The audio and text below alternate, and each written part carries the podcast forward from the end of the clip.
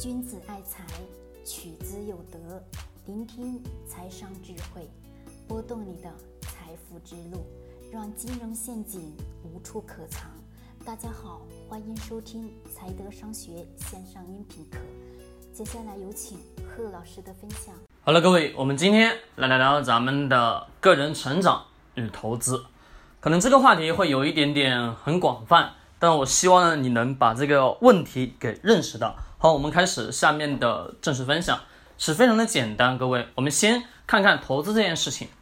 我们看到投资是我们去选择一家上市公司的过程当中，我们选择的是什么？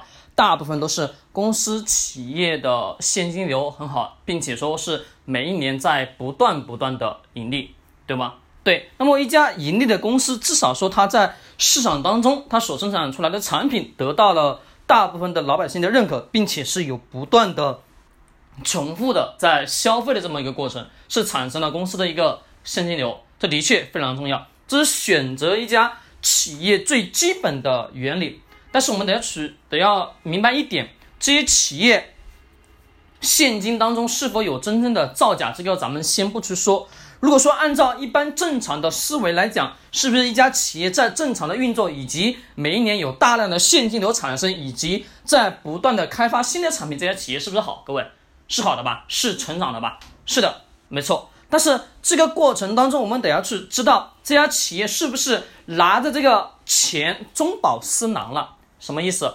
就说我们大部分的人，大部分的企业在运作过程当中，我们所看到的很多的企业，只是产生了的确这一年度，这个一年，下一年，再往后面推一年，可能是什么自己的企业。产生了大量的现金流，但是我们等下去看到的是这家企业账上的现金流有多少？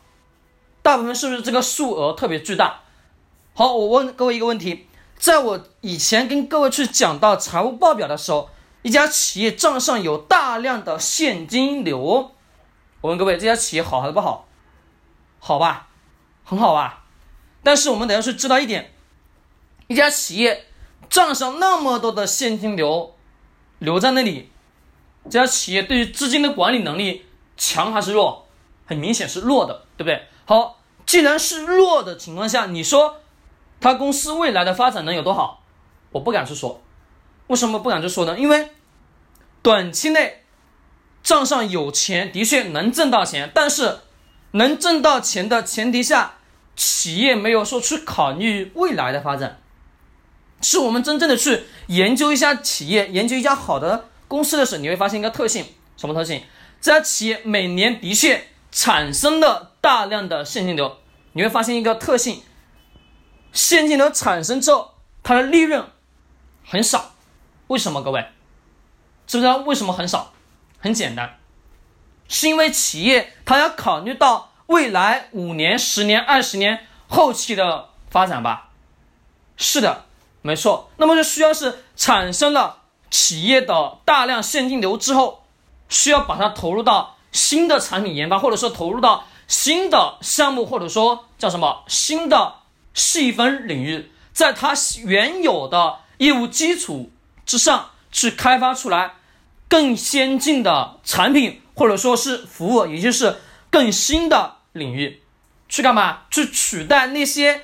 企业不思进取、不愿往前走、不愿往前迈进的那些企业，是很好吧？对，典型的一家公司，咱们的互联网公司，各位你们知道是哪家公司吗？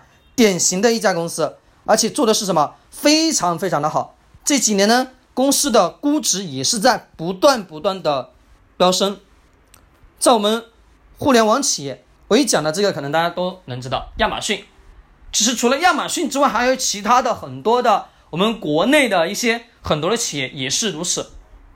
是什么？是自己公司产生了大量的现金流，产生现金流之后，再次一次把它投入研发，投入研发损失掉是什么？在财务报表上那个利润报表显示的不好看。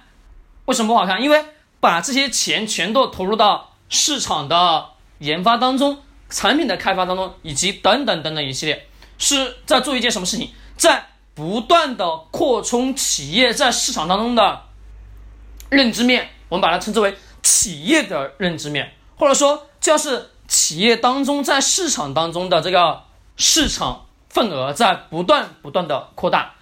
好，我们能看到的是这些，对不对？好，整个环节下来，我们仔细的回想一下，从最初企业产生的现金流到企业再把这个现金投入到市场当中，是不是这个企业的老板在做一件什么事情？是在做未来的事情，对吗？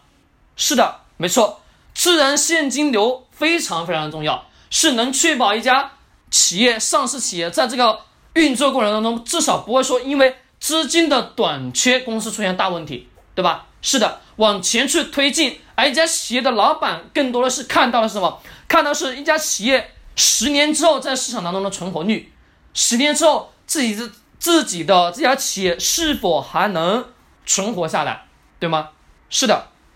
那么从现有的领域当中产生的现金流，再去开发更先进的服务、更先进的产品，是不是在不断的更新替代？是的。所以说我们去。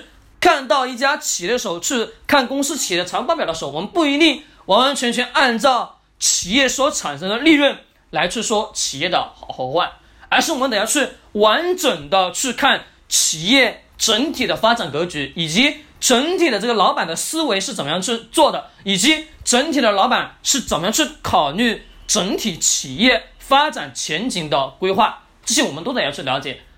所以我经常在讲，我们要干嘛？整体的思维，整体的大的格局去看一家企业正常的运作发展。其实 A 股市场当中也有很多企业把公司的利润做得很低，大量的钱投入研发，投入一些其他的产品，开发一些新兴的市场，本身对于企业来说是好的。短期内我们能看到股价可能不怎么上涨，甚至什么，甚至短期内公司产生亏损也很正常。为的是什么？为的是。开辟出来一个新的领域。好，讲到这个时候，可能会有人反驳，他说：“贺老师，你经常讲把钱投入产品研发，存在什么有研发不成功的风险？的确存在，但是我们得要去知道一点，我前面那里所讲的是什么？是科技领域，因为科技领域说白了，真的有很多的不确定性。再说科技领域投入的金钱很大，那么在整体的一些。”互联网公司以及整体的实体企业去研发出来新的产品也好，新的服务也好，是不是投入的资金也是需要有？但是我问各位，这些投入进去失败的可能性大还是不大？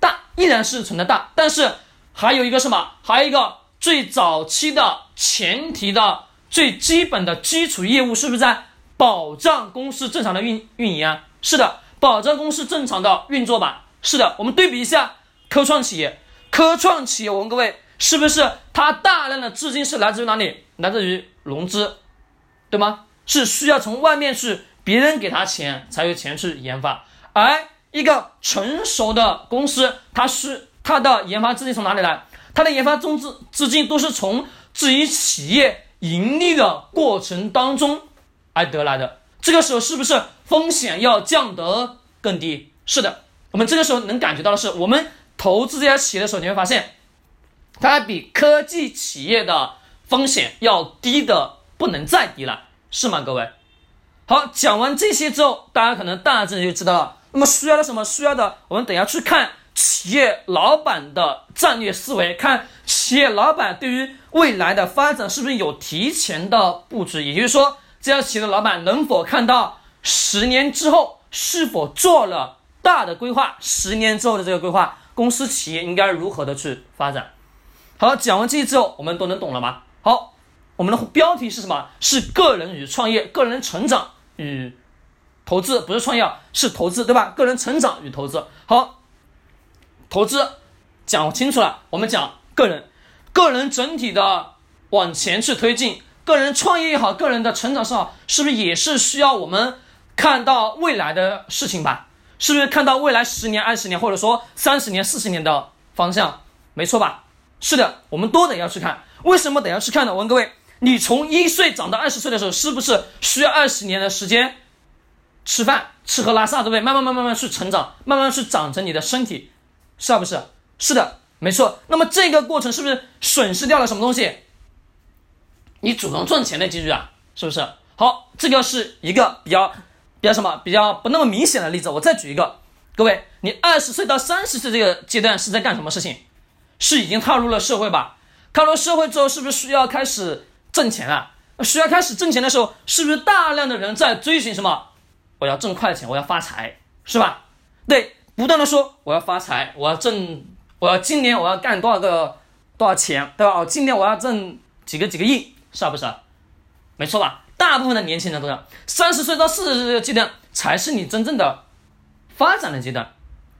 那么前面的这二十岁到三十岁是什么？是你的个人成长的经历，个人成长的路程需要你去走的。那么这个时候牺牲掉的是什么？跟我们所看到的企业是不是相辅相成的？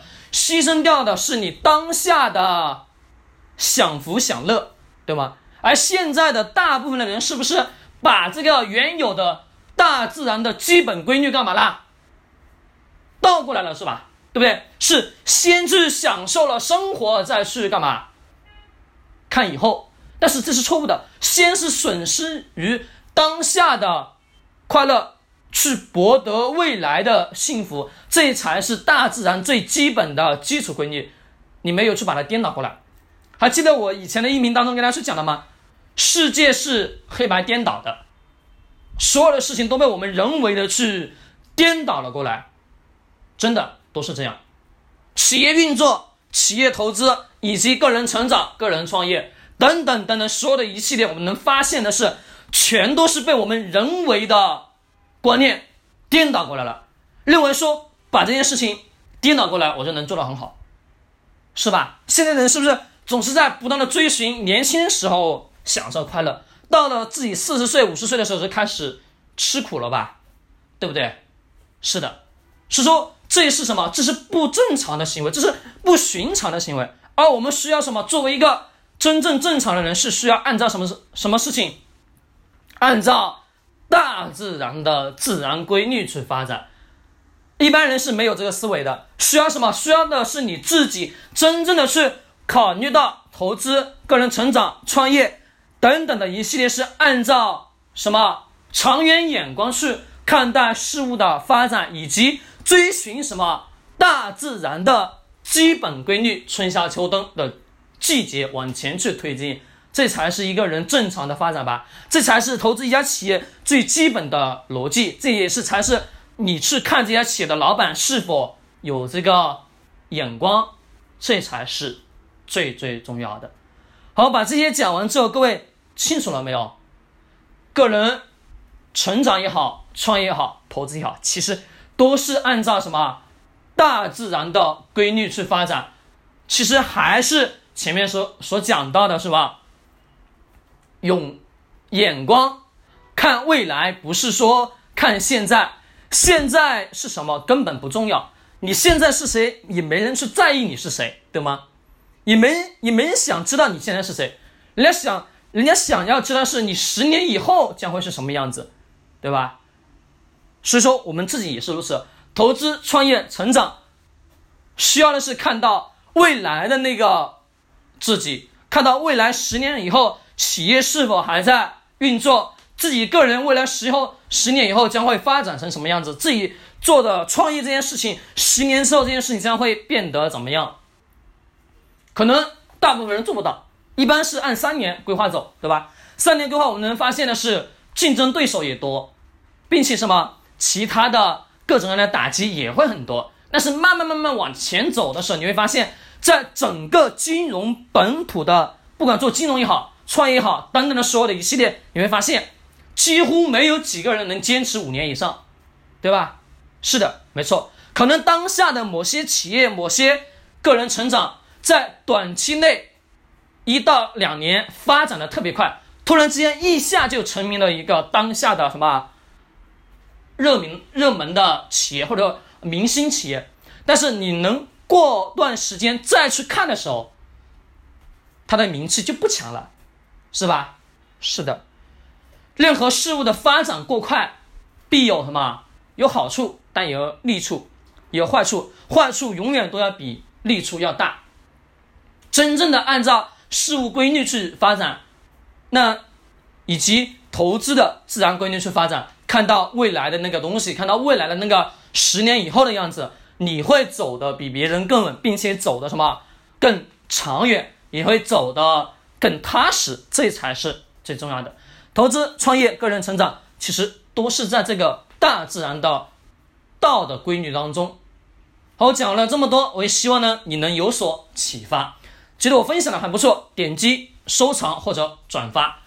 君子爱财，取之有德；学财商，找财德。